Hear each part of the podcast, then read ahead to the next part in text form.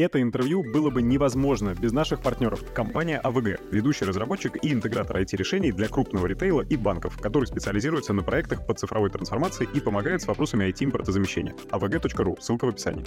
Компания ImShop. Ребята делают лучшие мобильные приложения для ритейла. Быстро, эффективно, омниканально и с программой лояльности. Я сам с ним работал и очень рекомендую обратить внимание, если вы еще не запустили мобильное приложение или устали от дорогой и бестолковой разработки. imshop.io Всем привет и добро пожаловать в Digital Voice. Меня зовут Филипп Отпуск, я ведущий этого канала, и сегодня мы поговорим про fashion, про e-commerce, про маркетплейсы. И сегодня у нас в гостях а, Дания Ткачева, бизнес-консультант и экс-управляющий региональными продажами компании Nike. Дания, приветствую. Добрый день. Для тех, кто, собственно, не знаком с вами, расскажите в паре слов о вашем опыте, может быть, и о том, в каких компаниях трудились. А, да, последние 13 лет я работала в компании Nike Россия и прошла там путь от специалиста по продажам до управляющий региональными продажами по России и Евразии.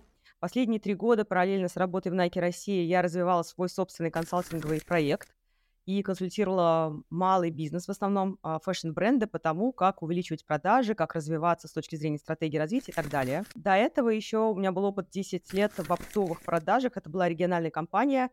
Я работала в Казани, и, собственно, мы обслуживали практически всю Россию, и некоторые правительственные организации обеспечивали их спецодеждой и спецобувью. Поэтому я всегда была в одежде, всегда была в обуви.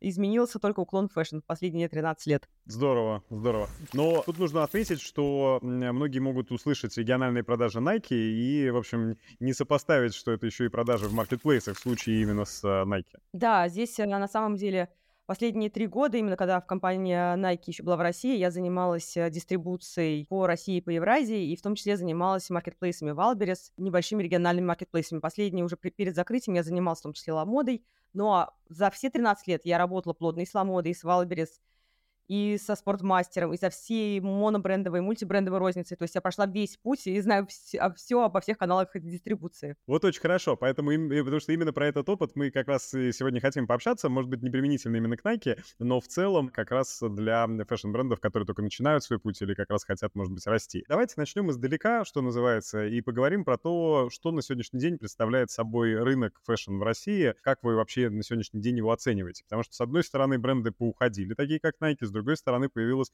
какое-то огромное количество локальных брендов, но они все еще пока вроде как только вот только появились. С третьей стороны, с кем не общаешься в ритейле, а, продажи у всех хорошие, результаты у всех хорошие. Многие бренды довольны тем, как вот 23-й год, во всяком случае, начался и как он двигается. Понимаешь, у многих разная может быть ситуация, но в целом ситуация довольно хорошая. Расскажите, что же все-таки на рынке на сегодняшний день происходит на самом деле? Да, действительно, в марте прошлого года ушло очень много брендов зарубежных, приостановили свою работу, закрыли интернет-магазины, потом офлайн розницу И я бы сказала, что прямыми выгодоприобретателями этого процесса стали те бренды, которые уже, российские бренды, которые уже на момент СВО были довольно хорошо представлены. Это российские бренды, все мы знаем, всем известные, 12 Stories, а, Lime, да, весь Melon Fashion Group и так далее.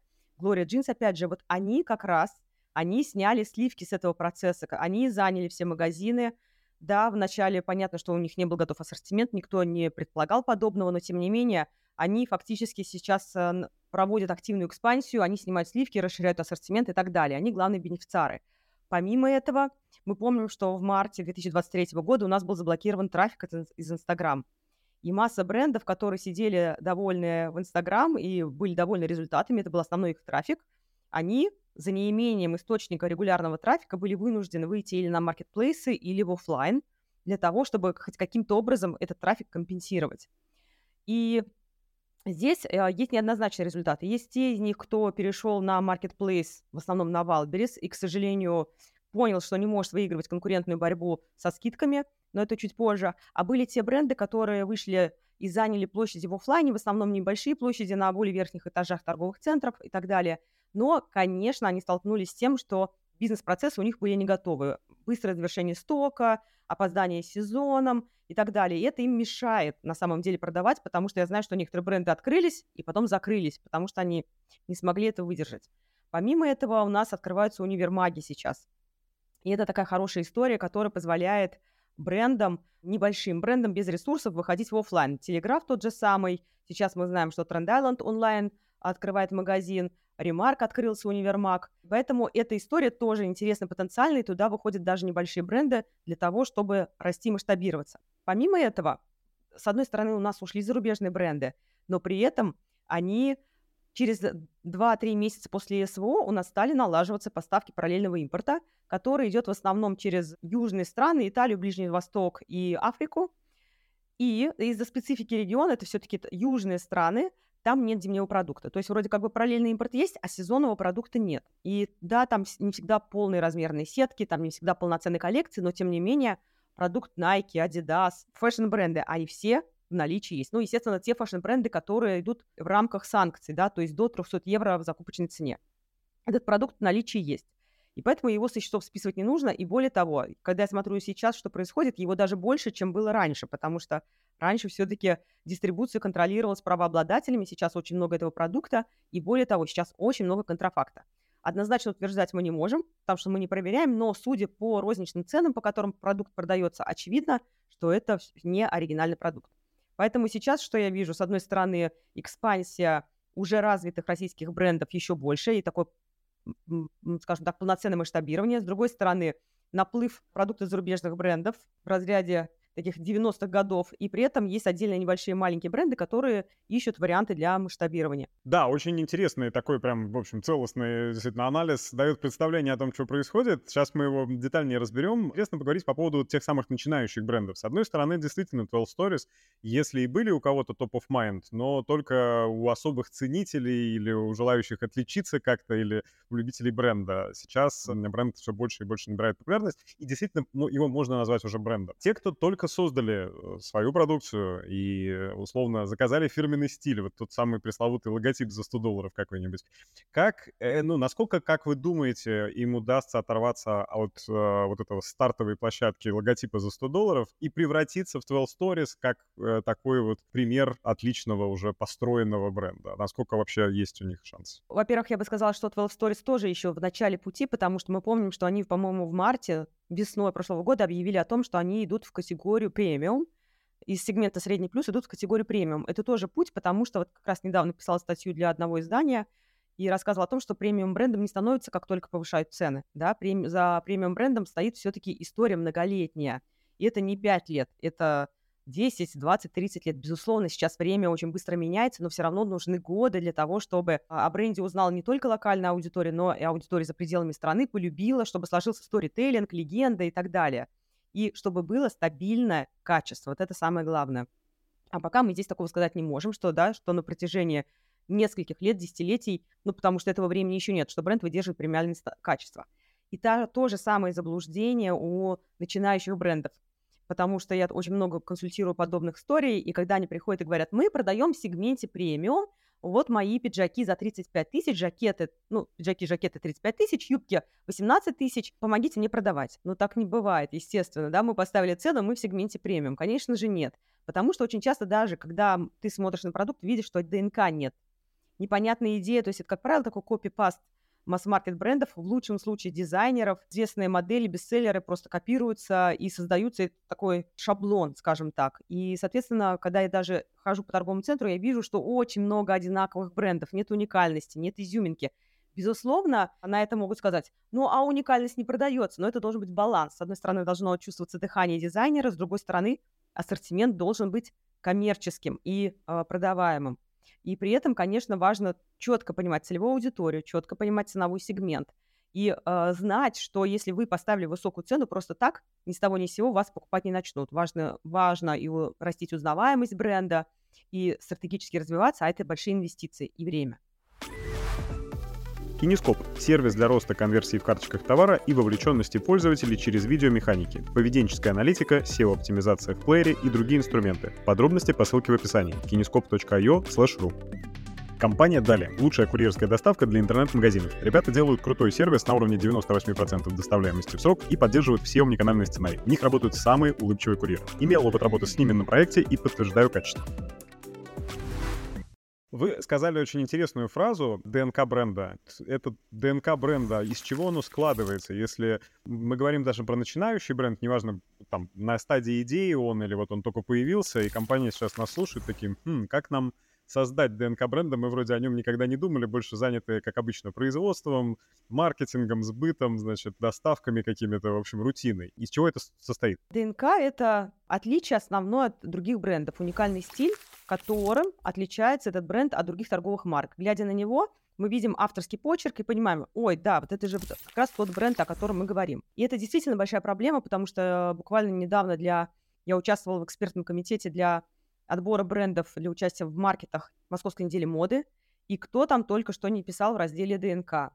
И премиум качество, и штучные экземпляры, и комфорт по достойной цене, то есть э, и все путают уникальное торговое предложение, и путают штучность, и используют какие-то шаблонные фразы для описания ДНК.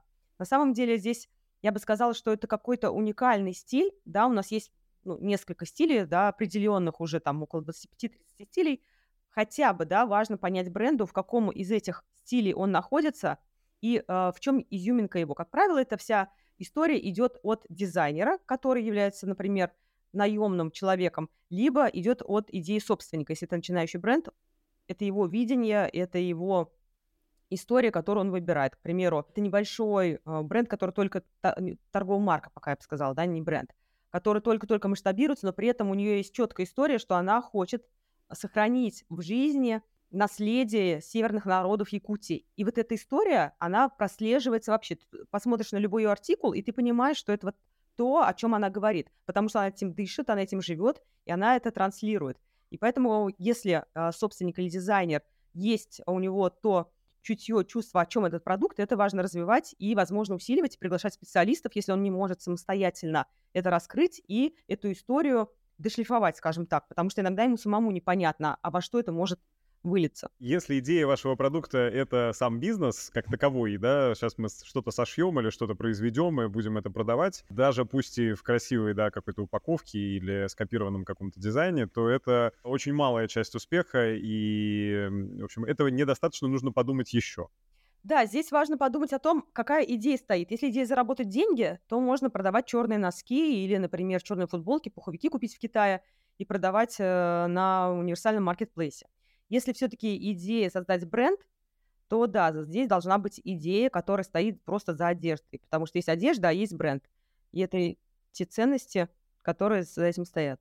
А вот тут рождается интересный вопрос. Слушают нас сейчас начинающие предприниматели и такие думают, ну, с одной стороны, конечно, мое эго подсказывает мне, что я хочу создать бренд, потому что создать бренд означает, что я, в общем, как-то буду к этому причастен и все такое. И здесь скорее, наверное, вот как-то амбиции а, создателя двигают его в сторону этого решения. А с другой стороны, он думает, тут, может, действительно как-то носки хорошая идея, И, в общем, звучит неплохо, может быть, носки нужно продавать, потому что нужно, как бы, хочется построить бизнес, и бизнес хочется, чтобы он работал и давал какую-то свободу. Как э, сделать выбор? Можно ли это уравновесить? Ну и вообще, что на сегодняшний день выгоднее? Можно ли бесконечно продавать носки? Или в какой-то момент придется строить бренд? Ну, в общем, если я понятно могу сформулировать. Здесь э, сложная история, потому что ну, выбор, да, выбор в какой-то момент, наверное, придется сделать, потому что, а хотя иногда бывает э, такая некая эволюция, да, когда часто приходят э, предприниматели, которые действительно продают э, пуховики или черные футболки на Wildberries, а потом говорят, все-таки нам хочется чего-нибудь эдакого. И тогда мы понимаем, что у ребят уже есть инвестиции, которые они получили вот на этом бизнесе продажи носков черных, и они теперь хотят эти деньги потратить, инвестировать в развитие своего собственного бренда. В этом случае это такая тоже вполне рабочая история. Бывает наоборот, когда человек создает бренд и хочет уже все бросить и говорит, пойду продавать э, какую-нибудь одежду, простую худи черная. Но на самом деле, в идеале, конечно, здесь должен быть баланс, да, потому что никому не нужен, не нужен музей э, в магазине э, или э, в инстаграм-аккаунте в запрещенной сети.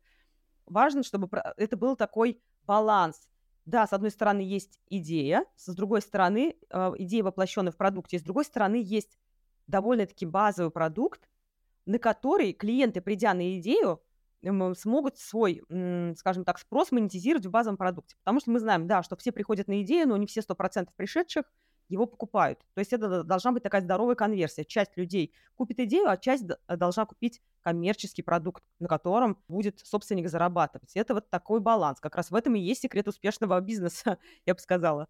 А можно ли сегодня еще построить бизнес по типу Uniqlo? Наверняка многим нравится идея, и, насколько я понимаю, вот в Stories похожая задумка вначале была. Универсальный гардероб, базовые вещи, высокого качества по приемлемой цене, и, в общем, с модными там оттенками, какими-то элементами. А, вот для этого еще есть пространство на рынке или базовый гардероб — это закрытая тема? Конечно, есть. Конечно, есть. Но скажем так, что за Uniqlo там 50 лет опыта стоит э, тестирование технологий, уникальных вязок и так далее. Это же, опять же, это все время. То есть они же не сразу стали супер такими успешными, да? Они искали, находили, тестировали, теряли и снова пробовали. Поэтому я никогда не скажу, что нет, время закрылось. Это на самом деле такое окно возможностей, даже если говорить лично обо мне.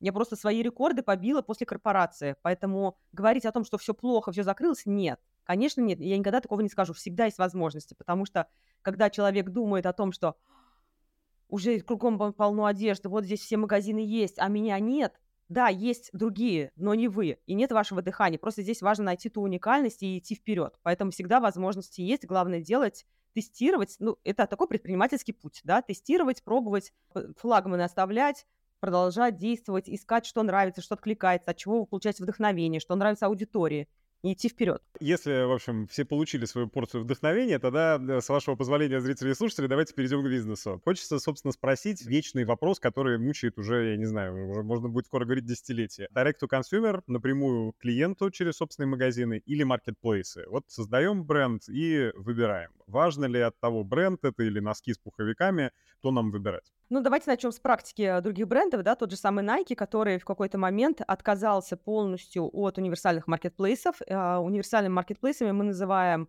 маркетплейсы, которые продают все категории товара.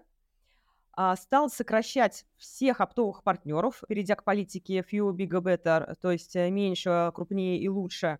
И, собственно, я, кстати говоря, тоже занималась оптимизацией да, всех оптовых партнеров России и успешно это сделала, кстати говоря, без потери объемов. Но Тогда Nike оставил собственную розницу, монобрендовую дисконтную розницу, и оставил нишевые маркетплейсы. Но даже в этом случае они прежде всего руководствовались тем и говорили, что тот же самый Amazon, он скопирует лучшие идеи, он возьмет данные потребителей, он создаст э, свой STM и продаст этот товар потребителям Nike. Да, и исходя из этого, они ушли из универсальных маркетплейсов, и даже оставаясь с нишевыми маркетплейсами, было определено коммерческое условие по обмену данными. Те же самые проекты были недавно запущены с Zalando, где Nike получает от Zalando, это marketplace нишевый, такой немецкий брат Ламоды, а, получает данные от потребителей, где устраиваются специальные активности и так далее. Но таких, как Nike, единицы, да, попробуй создать такой бренд, поэтому я все-таки за сбалансированную модель и за присутствие всех трех каналов. Это B2C, B2B и DTC. В условиях роста маркетплейсов оптовым партнерам B2B очень сложно выдерживать конкуренцию, потому что, ну, большая часть из них не выдерживает этого. Но при этом есть некоторые партнеры качественные, например, допустим, тот же самый в России, скажем так, качественным партнером мог бы быть спортмастер, условно, да, такой оптовый партнер, который, в принципе, работает. То есть, э, когда мы говорим о трех каналах, я бы всегда говорила о том, что Неважно, как этот канал называется. Главное, что они стратегически э, работают над привлечением трафика, они думают о стратегии развития, они за здоровый бизнес. Поэтому я сейчас в текущих условиях вообще никак не скажу, в России особенно, да, что это нужен DTC, потому что по факту у нас нет стабильных источников привлечения трафика. Инстаграма у нас нет социальных сетей, да, у нас есть, скажем так, Яндекс Директ, у нас есть, мы можем продвигать сайт, но это очень дорого сейчас. И маркетплейсы, нишевые особенно, я люблю нишевые маркетплейсы, они предоставляют доступ к трафику. С ними можно работать, там нет обесценивания брендов, там есть э, контроль за своей дистрибуцией, там есть контроль за своей розничной ценой, и поэтому, в принципе, существуют балансы а, между каналами продаж довольно хорошо работающие. Но при этом есть вот э, два минуса. Первый минус — это они действительно не дают персональные данные клиентов, и фактически клиент, купивший в маркетплейсе, это не ваш клиент. И есть ли тут какие-то рецепты, как э, все-таки попытаться закинуть крючки в этого клиента? А, и вторая история — это то, что они продают хорошо, когда есть промо. И, в общем, что греха таить. Все хорошие сезоны продаж — это ноябрь, август, э, когда у нас самый сейл, это всегда самые лучшие сезоны. Начиная новый бренд, стартуя продажи, загружая все это на маркетплейсы, э, тратя там деньги на маркетинг для того, чтобы узнали, как выстраивать вот эту концепцию, как планировать свой бизнес, потому что с D2C-каналом было понятно. Собственный сайт, персональные данные известны, вложения в маркетинг можно посчитать и так далее. Насколько это можно спланировать и посчитать при работе с маркетплейсами, по-вашему? Я считаю, что, во-первых, в голове угла всегда, всегда должна быть дифференциация продукта. То есть, если мы выходим Безусловно, важно совмещать прямые каналы продаж, да, те социальные сети, которые есть, через них продвигать свой собственный сайт в том числе, и, то есть привлекать трафик в социальные сети, оттуда э, вести их на собственный сайт и при этом продавать продукт на маркетплейсах. Но важно продукт разделять, то есть не отдавать лучший продукт на маркетплейсы. То есть какая-то базовая линейка продается на маркетплейсе, например, на Ламоде, Человек, э, купив этот продукт, им интересуется, ему нравится качество, ему нравится дизайн, ему нравится стиль, он начинает гуглить этот бренд и натыкается на продукт, на сайт, да, или на аккаунт в социальных сетях, или на канал в YouTube и видит этот продукт, и, соответственно, смотрит и говорит, ага, здесь линейка в несколько раз шире, ассортимент более интересный, мне нравится этот стиль, пойду-ка я нему на сайт. И я знаю, что у меня были клиенты, которые делали подобную историю с Wildberries, и они говорили, что такой трафик с Wildberries ни за что не сравнится с а, таргетированным, с таргетированной рекламой в Инстаграм. Тогда еще был Инстаграм. То есть это тоже один из инструментов, значимых инструментов. Это дифференцированный подход к ассортименту. Это, он, это абсолютно здоровая история. Э, ею пользуются все бренды практически. Это тот инструмент выживания, который позволяет, принципе, выживать, в том числе оптовому каналу продаж. Если оптовый канал продаж продает то же, что вы продаете в своем магазине, он не конкурирует с маркетплейсами, и поэтому мы получаем здоровые потоки трафика с трех разных каналов продаж. И нет каннибализации трафика, я бы сказала, и не бегает клиент, да, потому что если один тот же ассортимент продается на сайте, на маркетплейсе, увидев скидку на маркетплейсе, человек скажет, ой, мне не нужен никакой ваш товар, пойду-ка я на маркетплейс куплю товар со скидкой. А как вот этой ловушки скидок все-таки избежать? Потому что это не значит же, что мы хотим не заработать маржинальность, а загружая эту базовую линейку на маркетплейс. Есть ли возможность продавать там без каких-то избыточных промо. Да, я, опять же, я рекомендую всегда выбирать нишевые маркетплейсы, потому что, естественно, если выйти на Wildberries или Озон, цена – это основной фактор при принятии решения покупки. И это важно всегда понимать и бессмысленно питать иллюзии, что вы без скидок сможете продавать на универсальных маркетплейсах. Конечно, нет. Но если мы говорим о нишевых маркетплейсах, то там все зависит от управления ассортиментом. Я люблю, когда поставка сезонного товара идет немного раньше официального сезона. В этот момент мы привлекаем аудиторию, которая любит этот продукт, который ценит этот продукт, и такие ранние ташки, которые покупают новинки – мы при этом а, след... продаем полный сезон по полной розничной цене до наступления распродажи, а это получается 12 недель практически. И, соответственно, всегда важно отправлять туда флагманы. Да, мы тестируем какой-то продукт, отправляем новинки, но задача на маркетплейсах взращивать флагманский продукт, который продается из сезона в сезон, всегда в наличии, полная размерная сетка. Мы называем это продукт карриоверы и этот продукт никогда не дисконтируется. И это такой драйвер маржи для собственника, который позволяет ему выживать и сохранять целевую его маржу, скажем так. И при этом флагманы всегда хорошо оборачиваются. Это всегда высокая скорость продаж, и поэтому это здоровая абсолютная история. Ну вот, э, безусловно, у любого бренда встает вопрос с тем, как правильно отгружать, потому что есть собственный канал, где нужно удовлетворять заказы клиентов, может быть, грузить B2B партнеров и так далее. Есть marketplace, которому, с одной стороны, нужно отгрузить товар, чтобы он там висел на витрине, а с другой стороны, не хочется его там засаливать, потому что он как раз и дождется эти 12 недель аккурат до сейла, когда его придется дисконтировать и, в общем, э, может ничего и не заработать на этой поставке. Как правильно обходиться со своими стоками, стоками, с пришедшим товаром для того, чтобы сбалансировать и максимально выжить за эти 12 недель и период сейла продаж? А здесь можно, если, например, бренд только начинает и пока не знает, а что у него вообще будет продаваться, и нет истории продажи подобного продукта, я бы рекомендовала работать по системе ФБС, когда fulfillment идет через поставщика, и товар находится на складе поставщика. В этом случае мы избегаем этой пресловутой заморозки э, товаров – и мы довольно-таки оперативно можем отгружать продукт. Единственное, здесь главное делать это быстро. То есть фактически у, в этом случае у бренда буд, будет постоянная нагрузка в виде и занятость в виде регулярного отправ... регулярной отправки товара в течение 24 часов в основном, для того, чтобы это было эффективно.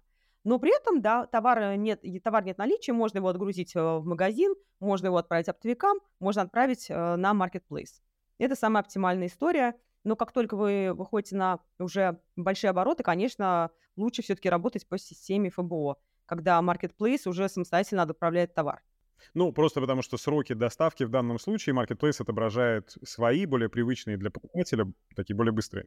Говорят, что в выдаче все-таки Marketplace приоритизирует товар, который есть на складе Marketplace. И это, в принципе, абсолютно логично, потому что в этом случае он гарантирует быструю доставку, удовлетворенность клиентов сроками и так далее. Многие лидеры рынка на сегодняшний день, э, точно знаю, потому что ну, вот э, мы в своем бизнесе тоже это тестируем, тестируют гибридный подход, как раз э, грузят ширину ассортимента, но при этом глубину ассортимента часто в артикулах, которые не являются теми самыми керриоверами, то есть переходящими моделями из сезона в сезон, они их оставляют у себя на складе и как раз подсортировывают по модели FBS. Если видят, что оборачиваемость вырастает, тогда уже доподсортируют, иначе просто эти подсортировки превращаются фактически в э, ежедневную вообще работу, ежедневную рутину постоянно приходится отгружать. Что вы думаете по поводу такой вот гибридной модели? Да, это тоже э, хорошая модель, качественная. В принципе, принцип остается тем же самым, да, для новинок такая система абсолютно здоровая актуальна. Действительно, рано или поздно к такой модели придется прийти, потому что если мы работаем сезон в сезон, всегда будут новинки.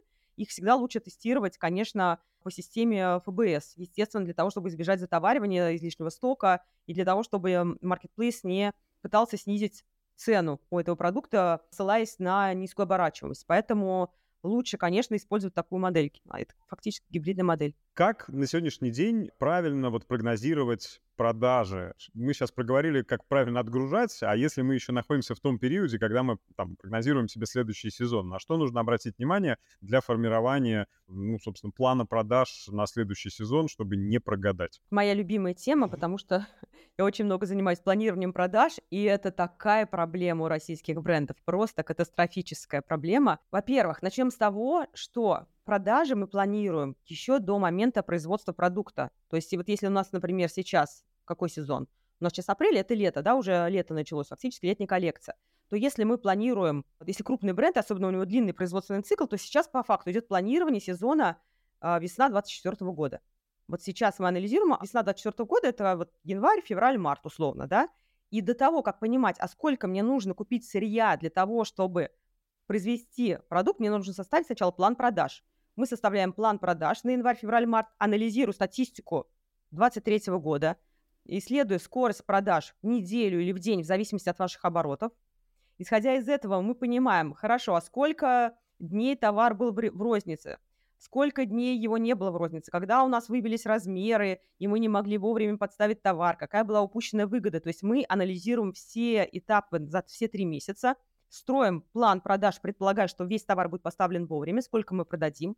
Мы затем анализируем, какие будут маркетинговые активности заранее, еще до производства мы анализируем все маркетинговые активности на сезон, предполагая, что мы за счет этих маркетинговых активностей увеличим продажи. Продажники и э, маркетологи встречаются вместе, анализируют потенциальный роми, какой будет результат, закладывается рост продаж. После этого уже калькулируется объем продаж, исходя из этого формируется производство – Исходя из этого продукт отшивается, и, соответственно, когда он отшивается и поставляется к производителю, у производителя уже есть план продаж, который он составлял на этапе планирования производства. Какой процент из брендов, с которыми вы сталкиваетесь, делает так? К счастью, маленький, потому что иначе у меня бы не было работы. Ну, маленький сколько? Меньше 10, там больше 10%? Меньше 10%. Но весь малый бизнес практически так не делает. Они в августе начинают э, на осень шить продукт который должен был уже как полтора месяца быть в ритейле. Поэтому все идет с жутким опозданием. Они не дополучают прибыли, у них ничего не получается. Они не понимают, как выстроить процесс,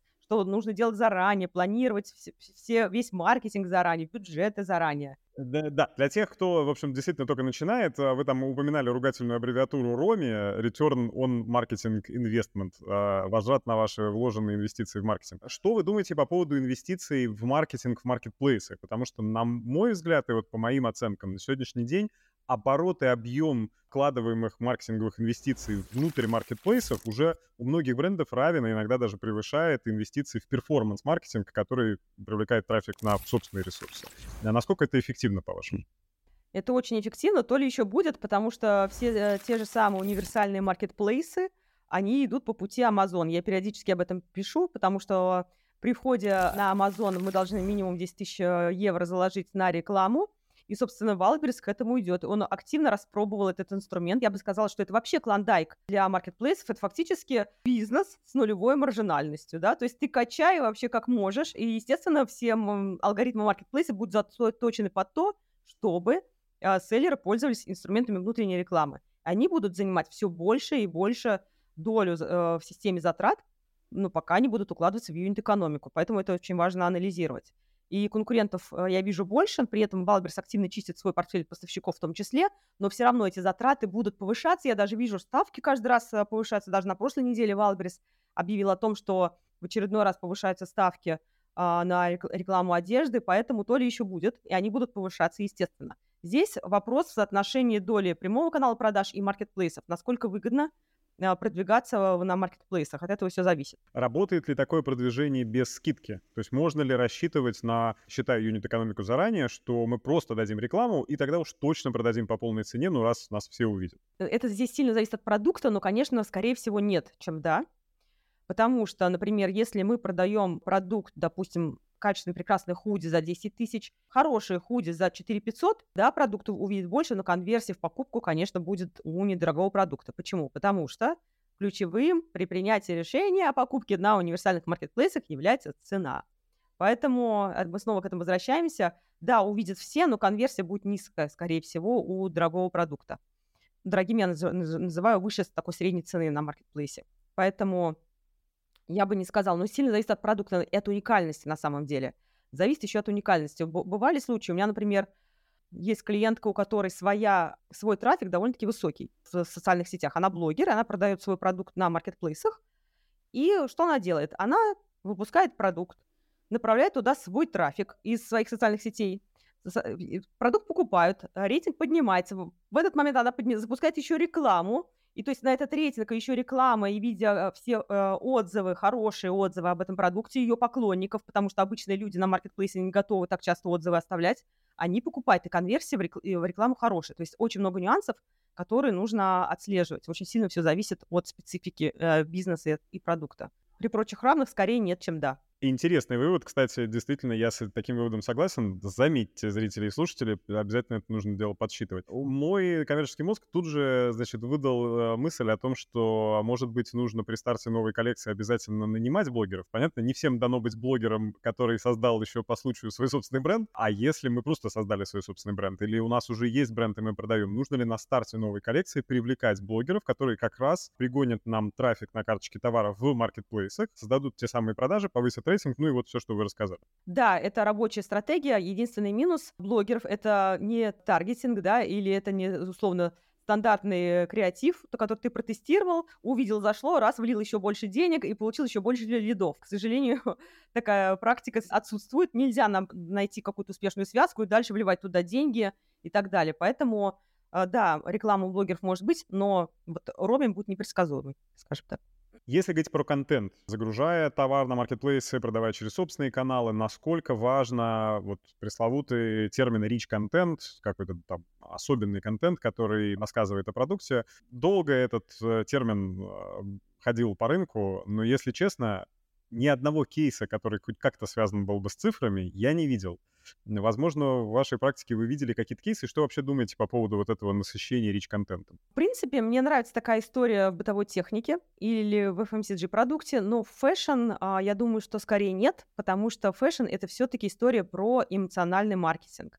Это история про картинку, когда мы видим а, не знаю, девушку веселую в летящем платье, или когда мы видим красивую женщину в белье, и ты думаешь, и, наверное, я так же буду выглядеть. Или видим счастливого ребенка, и ты думаешь, наверное, я сейчас для своего ребенка куплю. Вот эта история эмоциональная, подсознательно, она все равно работает больше. А если там будет э, rich контент, там все-таки мы покупаем скорее не рационально, а эмоционально. Поэтому rich контент это для, как раз для техники, в которой важно знать э, технические параметры или, например, состав лекарства, к примеру, или, не знаю, продуктов питания, но в fashion нет. Более того, я бы даже сказала, что это очень сильно дешевит. Поэтому, когда мы говорим о чем выше ценовой сегмент, тем меньше какой-то дополнительной информации, в принципе, о продукте должно быть. И я считаю, и вообще, если хочется создать какую-то дополнительную информацию, передать, это значит, фотограф плохо поработал, и продакшн слабоват, я бы сказала так. Поэтому я не сторонница rich -контента, в принципе, fashion. Нельзя не затронуть еще один инструмент, который многие используют, это отзывы и покупка отзывов. Насколько на сегодняшний день нужно работать с отзывами, как это правильно делать? С отзывами нужно работать, потому что по статистике хотя бы 91% покупателей читает от 1 до 3 отзывов, и поэтому это очень важный инструмент. И более того, он очень сильно увеличивает конверсию в покупку. То есть особенно женщины, женская аудитория, она любит добавлять товар в корзину, по 10-15 брендов, и потом в корзине, находясь, она ходит от карточки к карточке и сравнивает отзывы, читает описание. И вот в этот, в этот момент отзывы очень сильно продают. Это фактически такой незримый продавец. И не только сами отзывы, а ответы поставщиков на отзывы. И, и через эти истории тоже можно продавать, раскрывать ценность продукт, продукта, показывать а, внимательное отношение к производству и так далее.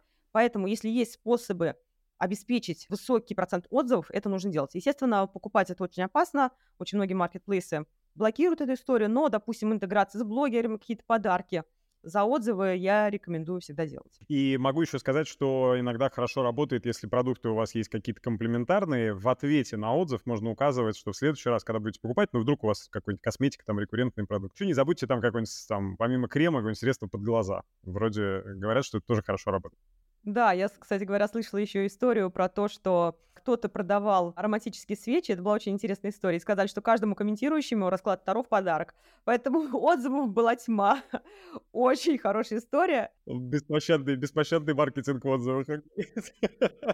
Расклад Таро показал, что продажи, видимо, повышены были у этого бренда. Мы затронули интересную тему, вот уже подытоживая тему с маркетплейсами. Amazon создает собственные продукты, и одна из причин, по которой Nike не двигался с мультикатегорийными маркетплейсами дальше, потому что, ну, они, в общем, когда надо, что надо, скопируют, и Amazon Basic — это вообще уже от э, кастрюль до батареек, до, до чего хотите. Базовые футболки с носками-то точно у них есть. Мы буквально в этом году начали видеть кейсы, когда Озон стал создавать собственное производство. Я думаю, что не за горами у там нишевых маркетплейсов появятся собственные STM какие-то. Каков тренд, куда будет двигаться рынок и насколько сами маркетплейсы в какой-то момент начнут составлять конкуренцию базовому гардеробу? Я бы сказала, что это вообще, в принципе, очень логично с коммерческой точки зрения. Маркетплейсу, имея доступ к данным, понимая, какой продукт самый востребованный, что ищет покупатель, грех не воспользоваться этой возможностью. Ну а сейчас с уходом брендов мы понимаем, что, ну, естественно, все маркетплейсы будут этим заниматься, потому что это окно возможностей, которое так часто не открывается. Это такой портал в счастье, хотел сказать, в армию, портал в счастье и высокомаржинальный бизнес, потому что, естественно, все бренды будут этим заниматься, и все бренды будут это делать. Я уже видела на некоторых премиальных небольших маркетплейсах есть а, STM в виде каких-то салфеток, платков, свеч, но э, это очень логичная и востребованная история. И думать, пребывать в иллюзии, что ваш товар не скопируют, конечно, нет. Если он будет востребован, естественно, э, технологии, все фишки скопируют, потому что патентами, да, у нас очень мало кто занимается. Очень сложно запатентовать технологию, можно немного изменить плетение, там, чуть-чуть изменишь, и все, он уже фактически отличен от запатентованного. Поэтому это всегда высокий риск. Более того, работа на маркетплейсах всегда предполагает, что как только ваш товар станет востребованным, парсинговые программы тут же покажут, что ваша ниша, например, да, она недокомплектована. Есть миллионы людей, которые отслеживают каждый день свободные ниши. И ваш товар, ваш цвет, ваши идеальные кружева будут скопированы тут же. Поэтому это всегда важно понимать. Поэтому бестселлер лучше туда не отдавать. В общем, вы понимаете, если не конкуренты, так сами маркетплейсы произведут ваш бестселлер. Как раз совершая такой полный оборот э, в нашем разговоре, потому что час пролетел незаметно, наверное, нужно сказать, что как раз построение бренда и каких-то уникальных преимуществ брендовых, которые будут с вами ассоциироваться, может вас хоть как-то, наверное, от этого обезопасить, если я правильно понимаю. Да, потому что, естественно, STM и no-name бренд, он не нужен никому. За Nike охотятся по всему миру, да, ну, опять же, Adidas, неважно, любой другой бренд э, крупный, нужны именно они, да, там, Dolce Gabbana или там даже более, э, ну, скажем, базовые бренды, такие как Tommy, Calvin Klein, и ищут их, а не просто кроссовки, не просто худи. Покупают, потому что это действительно изюминка. Даже, опять же, недавно писала статью, да, и рассказывала про эту Calvin Klein, погрузилась в эту историю. Они создали историю про трусы, которые выглядывают из-под э, джинс. Поэтому изюминка может быть разной, нет вообще готовых рецептов, но именно она спасает от дублирования и от копирования. Поэтому это еще один бонус в пользу того, что строить действительно узнаваемый бренд. Дня, спасибо большое за очень интересный рассказ. А, я думаю, что многие наши зрители, слушатели всякую интересную информацию для себя подчеркнули, а главное, получили вдохновение для того, чтобы строить собственный бизнес, а, бренды. Мы оставим ссылочку на сайт Дни в описании. Если вам нужна консультация, обращайтесь. Я думаю, что вы убедились в том, что, значит, Дня является точно опытным профессионалом. Можем ли мы сделать какой-то офер, предложение для тех, кто придет к вам за консультацией? Можем. А, давайте мы сделаем делаем скидку 10%. Для всех, кто э, скажет Digital Voice, для них будет э, скидка 10% на мою консультацию. Круто! Поэтому идем а, в описание, находим там а, ссылочку, переходим и называем секретную фразу Digital Voice. Дания, спасибо огромное. Будем на связи и следить за развитием рынка fashion. Спасибо, всем высоких продаж. Пока-пока. Счастливо, пока-пока.